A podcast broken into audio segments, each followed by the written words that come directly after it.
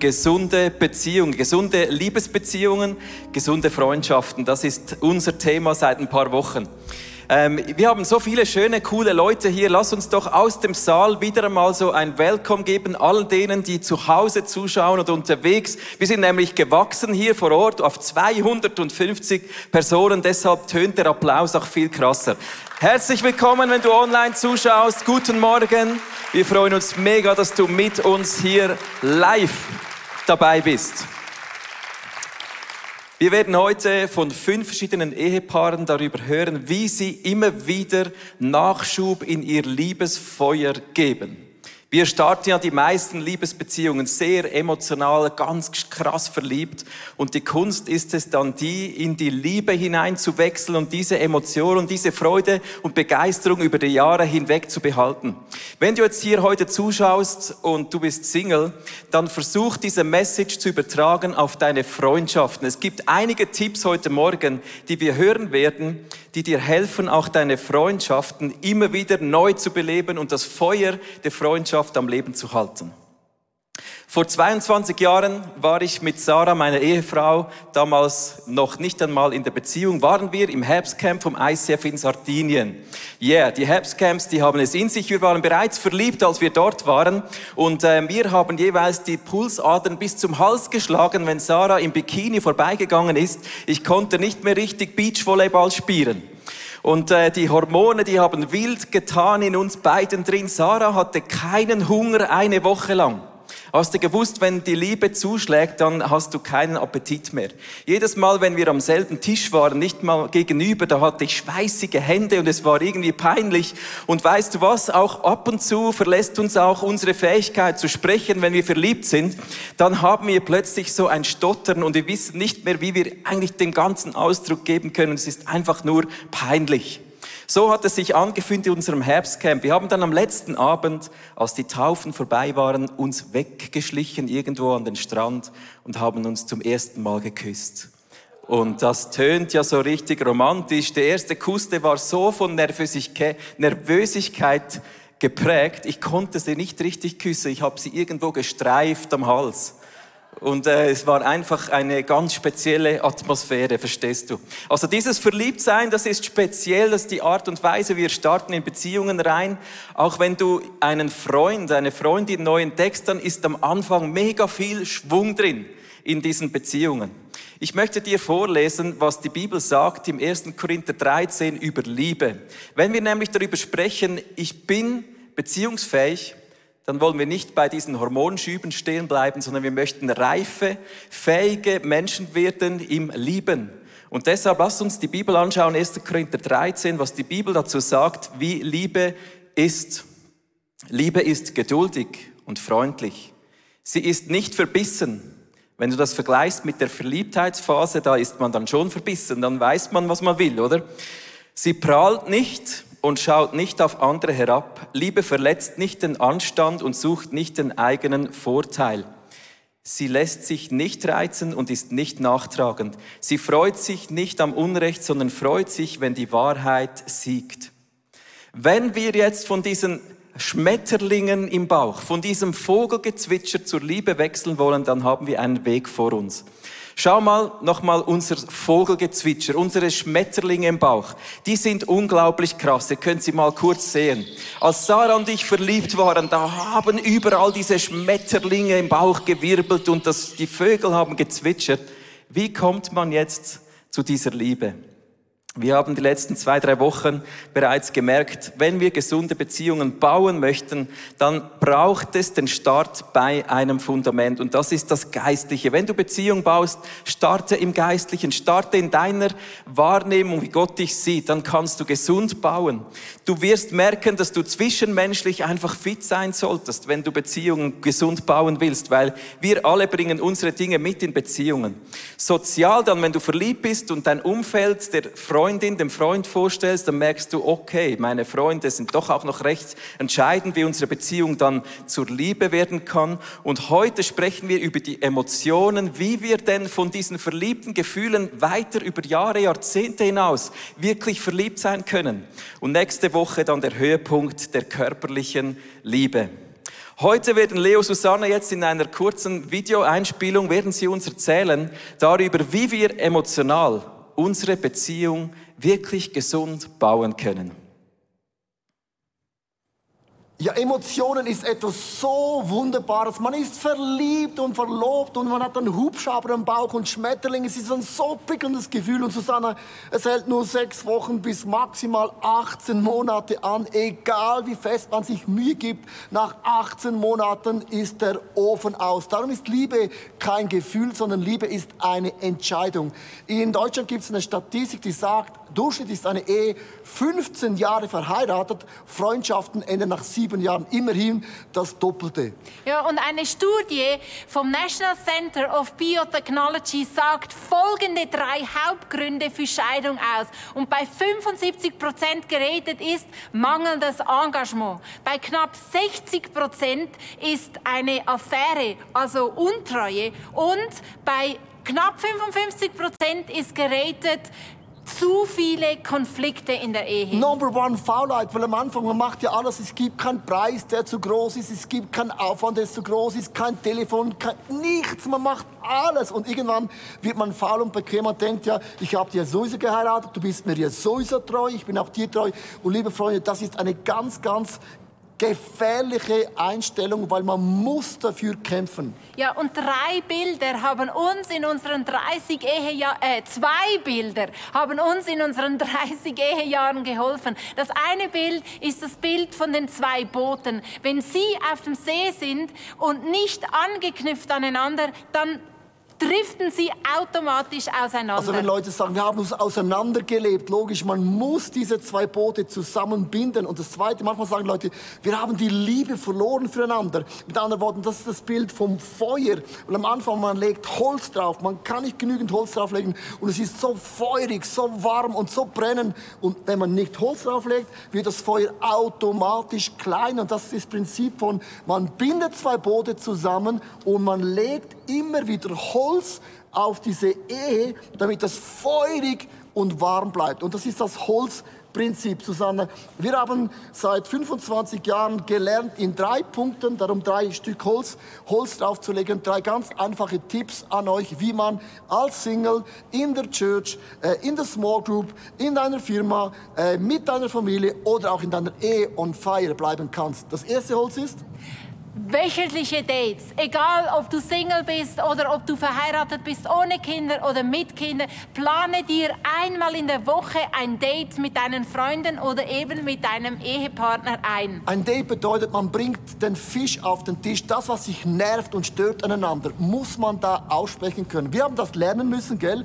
Und am Anfang, ich habe mich total verletzt gefühlt und ich bin nicht in einer Familie aufgewachsen, wo man über diese Dinge gesprochen ja. hat. Ich mag mich erinnern, es gab eine Phase, da fand ich den Sex nicht so prickelnd und spannend. Dann haben wir immer ein Sex-Feedback gemacht im Restaurant. Und ich sage dir, da muss man sagen, was gefällt dir, was gefällt dir nicht. Und das war mega krass. Wir haben gesagt, es ist nicht gegen dich etwas, sondern wir wollen uns gegenseitig besser machen. Also im Date, man spricht auch über diese Dinge, die dich mächtig stören, weil wenn du das nicht machst, dann staut es aus und auf und irgendwann geht es am falschen Ort raus. Also da bring es da auf den Tisch. Und vielleicht gehörst du zu den Menschen, die nicht so einfach über Dinge sprechen können. Und genau deshalb haben wir dieses Buch geschrieben, 31 Ehebooster. Und das ist so eine einfache Hilfe. Du nimmst das Buch, du nimmst es mit an dein Date und du schlägst die erste Seite auf und du gehst einfach diese 31 Themen bei 31 Dates durch und das gibt die Grundlage in einer schönen Atmosphäre. Weil manchmal aus lauter viel Arbeit sieht man oft die einfachste Sache nicht mehr. Und das ist dieses Buch, es inspiriert dich in dem Sinn. Das zweite Holz, Susanne, wo wir draufgelegt haben, sind monatliche Special Days.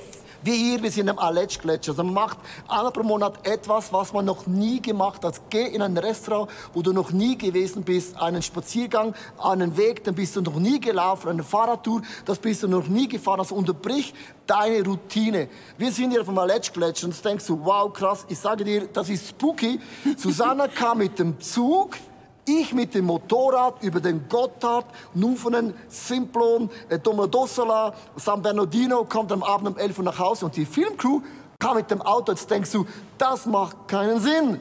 Das ist der Punkt. Es macht auch keinen Sinn. Aber unterbrech einmal die Routine. Ja, weil wenn du immer das tust, was du schon immer getan hast, dann wird es immer gewöhnlich bleiben. Und das ist so unser Antrieb. Oder deine Bucketliste, du hast viele Dinge, arbeitet das einfach ganz konkret ab in deiner Ehe. Und dann das dritte Holz, Susanna? Das sind die jährlichen Timeouts. Und die musst du dir einplanen. Das sind mindestens drei Tage, die du ohne Kinder verbringst. Wir haben den Schwiegereltern gesagt, hey, wir sind jung, wir brauchen euch als Babysitter. Es tut euch gut und den Kindern auch. Wenn ihr alt seid, braucht ihr dann uns. Mit anderen Worten, es ist einfach so. Wir haben gesagt, wir brauchen das. Wir haben immer drei bis vier Tage irgendwo in einem Hotel Zeit verbracht, gemäß deinem Budget in dem Sinn. Und das war mega wichtig. Wir haben gesprochen, wir haben diskutiert, wir haben gebetet, wir haben gewellness, wir hatten auch guten Sex. Das gehört alles da hinein. Und diese drei Prinzipien haben wir seit 25 Jahren, haben das immer ausgelebt. Weil, wenn du Kinder hast, denkst du, ich kann mir keinen Date Night leisten, ja. monatlich geht auch nicht und weg kann ich auch nicht gehen. Und dann irgendwann merkst du, dass plötzlich du hast dich gelebt für deine Kinder. Und wenn die Kinder weg sind, merkst du, wir haben uns auseinandergelebt. Wir haben uns gar nichts mehr zu sagen. Das geschieht ganz perfid, ganz leicht ein bisschen und man merkt das nicht. Und darum etabliere eine Kultur, wo du nicht aufhörst, immer wieder Holz auf die Ehefeuer zu legen. Ja, genau. Und mein Scheit lautet, ähm, die Ehe mit Humor auffrischen. Ich liebe es zu lachen, nur leider hat Simon nicht ganz denselben Humor wie ich. Ich liebe so Ironie und äh, gut getimte Witze, bei denen die Pointe überrascht. Bei dir kommt die Pointe eher so am Anfang und dann, ah nein, nein, wie ist jetzt der gegangen? Kennt ihr das? Und dann ist schon alles verraten. Aber er ist ehrgeizig und Simon hat sich zum Ziel gesetzt, mich jeden Tag mindestens einmal zum Lachen zu bringen. Gar nicht so einfach. Doch, doch, das ist nicht so schwierig. Aber er hat sich so angestrengt und seine Witze wurden anstatt besser, wurden sie immer schlechter und flacher und irgendwann waren sie so schlecht, dass ich es nicht fassen konnte und wegen dem wieder lachen musste, weil ich dachte, wie schlecht kann ein Witz überhaupt noch werden? Und seither lache ich ab dem, ähm, oft als Einzige, dafür schön laut. Ähm, und er zieht das wirklich durch täglich. Und ich habe einfach festgestellt, dass miteinander lachen, das verbindet wirklich. Und wir waren nicht von Anfang an auf derselben ähm, Humorwellenlinie. Seine Humorsynapsen haben sich leider seit dem Kindergarten nicht mehr weitergebildet. Aber mit Anstrengung kommt das dann doch. Also Humor kann man trainieren und das hat so etwas Heilsames, miteinander zu lachen. Das ist mein Scheit. Ja, immerhin, die Kinder finden mich lustig. Ich sage ja Kindergarten. Mein, mein Scheit ist, überrasche deinen Partner im Alltag. Ich bin nicht der oberste, krasseste Spezialist in diesem Thema, aber ich habe ein Prinzip und das möchte ich euch sagen.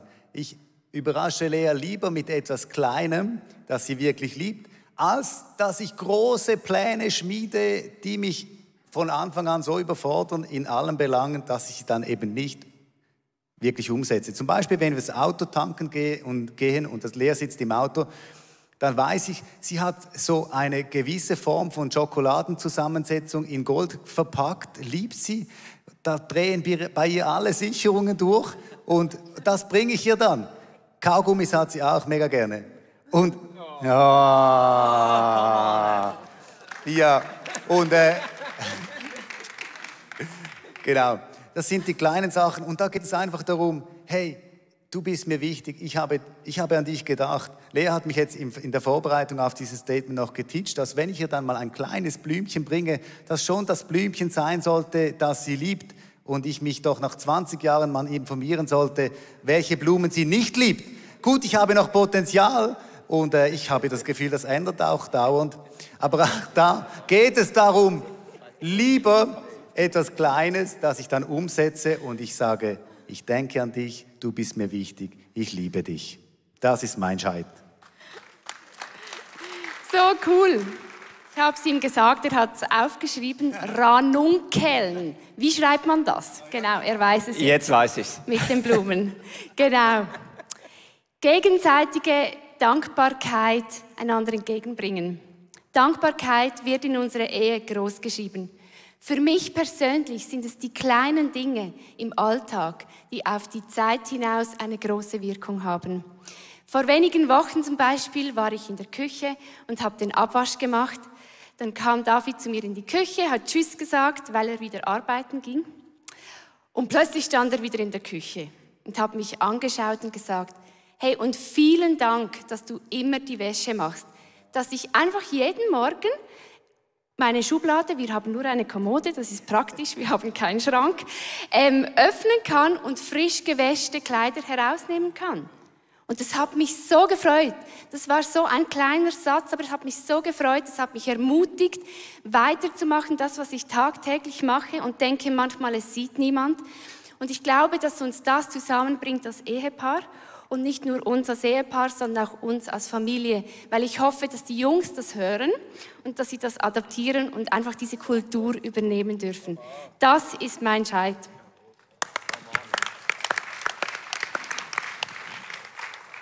Aufeinander stolz zu sein, das beflügelt unsere Ehe.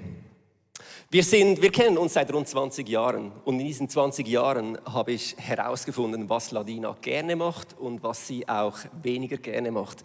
Zum Beispiel weiß ich, dass sie sich nie freiwillig melden würde, um genau so ein Statement vor euch allen zu machen. Eher löst es Albträume bei ihr aus. Aber ich weiß, dass genau das ist, ihren Mut, ähm, dass sie sich auch herausfordern lässt, aus der Komfortzone hinausgeht, dass sie ähm, wachsen lässt. Ich möchte sie fördern, ich möchte ihr, ihr größter Fan sein, ich möchte sie anspornen und sie, und sie freisetzen.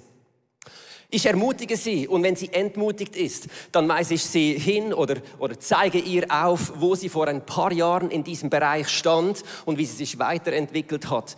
Und auch vor unseren Jungs fördere ich dich oder zeige ihnen, wie ich stolz bin auf dich. Einfach indem ich ihnen zum Beispiel sage, hey, habt ihr gesehen, hey, eure Mami, hey, die hat echt was drauf. Hey, auf sie könnt ihr echt stolz sein. Ich will, dass sie stolz sind auf ihr Mami und dass sie lernen, auf ihre zukünftigen Ehefrauen stolz zu sein. Und diese Momente, die feiern wir zusammen. Wir, wir stoßen mit einem guten Tropfen an. Wir geben uns High Five oder, oder Fistbump. Und einfach ist es genau das, was unsere Ehe wirklich belebt, was unserer Ehe neuen Schwung gibt.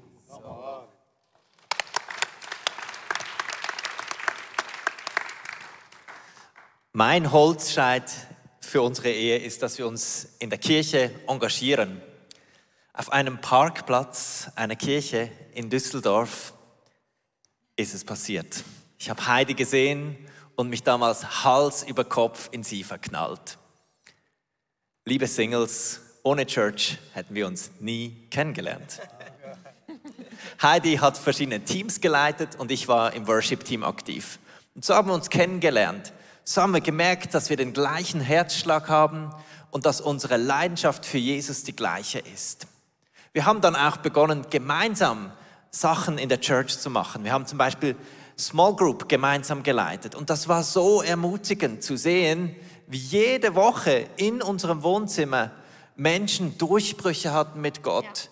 Menschen geheilt wurden, Menschen mutig Schritte machten, weil das hat uns gezeigt, hey, Jesus wirkt durch unsere Ehe hindurch und segnet Menschen. Das war so ermutigend.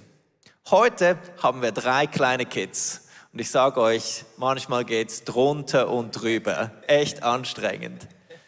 Trotzdem ist es uns so wichtig, dass wir uns immer wieder gemeinsam freisetzen, dass der andere in die Small Group gehen kann oder sich in der Church engagieren kann, weil das ist wie ein frischer Wind, das ist Ermutigung und das ist so, wie wir unsere Ehe immer wieder neu anfeuern.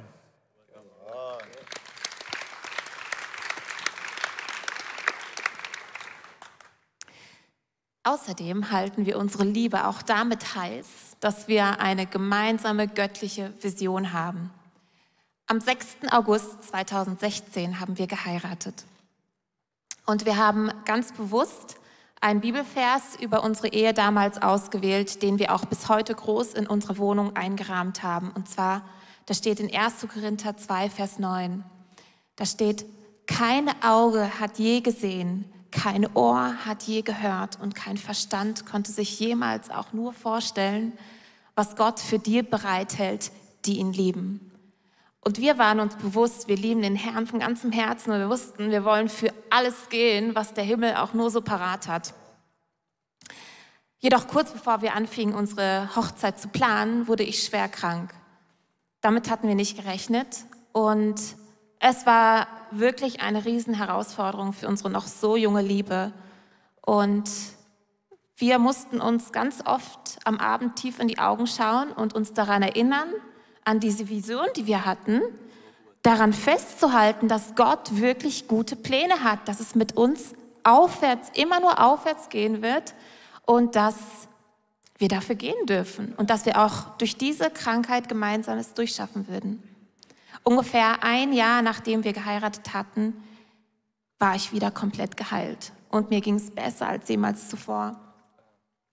Und ich kann wirklich nur bezeugen, Gott war so treu und es war reine Gnade. Aber trotzdem, in dem Ganzen haben wir immer gesagt, unsere Vision ist es, kein Auge hat je gesehen, kein Verstand konnte sich jemals nur vorstellen, was Gott parat hat. Und das sollte der Standard sein für unser Familienleben, für unsere Ehe. Dafür wollten wir gehen und für nichts weniger. Wow, so stark, Heidi. Musst du noch drauf tun. Das ist wichtig. Das nächste Holzscheit kommt von meiner Frau. Sie hat eigentlich geplant, hier zu sein, aber unser Kind war ungeplant, wurde krank. Immer so ungeplant. genau, und darum, äh, sie bringt dieses Holzscheit direkt jetzt per Video. Aufgenommen in der Mitternacht, Den gestern Abend. mit Gottes Augen sehen. Viele Aspekte an Dan haben mir am Anfang gefallen. Er ist sehr spontan, abenteuerlich hat große Kapazität, er ist immer bereit für etwas Neues. Und diese Sachen haben mir am Anfang gefallen. Irgendwann nach etwa fünf Jahren Ehe haben diese Sachen mich einfach genervt. Als Australierin in der Schweiz, ich wollte kein Abenteuer mehr, mein Leben war Abenteuer genug. Und ich müsste zu Gott gehen. Ich habe gemerkt, wie wichtig es ist, Gottes Perspektiv zu suchen für unsere Partner. In diesem Austausch mit Gott habe ich gemerkt, meine Vision für den ist so limitiert. Und ich habe auf, auf Negatives fokussiert. Und Gott hat mir geholfen, dankbar zu sein für meinen Partner, sogar wenn wir unterschiedliche Wünsche haben. Ich kann, ich kann ein tieferes Dankbarkeit für meinen Partner haben, weil mein Partner ist, ist von Gott gemacht und äh, dieser Austausch mit Gott hat mir Perspektiv gegeben für meine Ehe. Sehr schön. Das ist ihr Scheit. Ich bin dankbar dafür. Love you, babe. Zu Hause jetzt. Hey. Mein Scheit, äh, das ich immer wieder in ähm, unser Beziehungsfeuer legen möchte, ist das Gebet für unsere Ehe. Ich würde mich nicht als Riesenbeter bezeichnen, aber ich habe gemerkt, wie entscheidend es ist, immer wieder für unsere Ehe zu beten. Äh, früher habe ich gebetet, dass meine Frau sich verändern würde, wie ich es gern hätte. Ging schief. Heute bete ich viel mehr, dass Gott mir hilft, ein guter Ehemann zu sein. Heute bete ich viel mehr für die Wünsche, die meine Frau hat, damit, dass ich dafür beten soll. Und wenn wir so füreinander beten, wenn ich für sie bete, merke ich, hey, das bringt uns zusammen. Es schweißt uns zusammen, geistlich, emotional, auf allen Ebenen. Und ich habe gemerkt, dass plötzlich eine göttliche Kraft freisetzt. Und ich merke, das möchte ich nicht missen. Und es gibt mir einen Frieden, weil ich merke, hey, wir bringen unsere Anliegen vor Gott. Ich bringe meine Anliegen für unsere Ehe vor Gott. Ich bringe ihr Anliegen vor Gott. Und das gibt einen Frieden, der uns einfach eine Ruhe gibt. Und da möchten wir immer wieder diesen Holzscheit der Gebet füreinander aufs Feuer legen. Yeah. Wow, das Feuer brennt ja so richtig jetzt. Es ist richtig heiß bei euch hier. Ihr habt eingefeuert. Richtig gut, ja. Hey, das waren so wertvolle Gedanken von euch jetzt für uns alle, um unsere Beziehungen, vor allem auch die Liebesbeziehungen, wirklich am Brennen, am Lodern zu halten. Das können wir alle mitnehmen. Und äh, ich denke, wir starten ja in eine Liebesbeziehung, wie wir am Anfang gesehen haben, wirklich mit diesen Schmetterlingen im Bauch, mit den Vögeln, die zwitschern, die uns die Gedanken Gedanken verdrehen. Und wenn wir über die Runden kommen wollen, immer wieder mit brennendem, lobenden, lodernden Liebesfeuer, dann ist es entscheidend, ganz bewusst hier diese Dinge nachzuschieben. Genau, lass uns immer wieder nachschieben. Wir möchten nachher zum Schluss einfach für dich beten, dass du zu Hause mitnehmen kannst, was für dich heute relevant ist. Ich möchte einen Bibelvers noch lesen, der einfach anknüpft an den Gedanken, die wir hier geteilt haben. Es ist nicht immer so einfach in der Ehe. Es ist nicht, auch nicht in Liebes- oder Freundesbeziehungen ist es nicht immer einfach.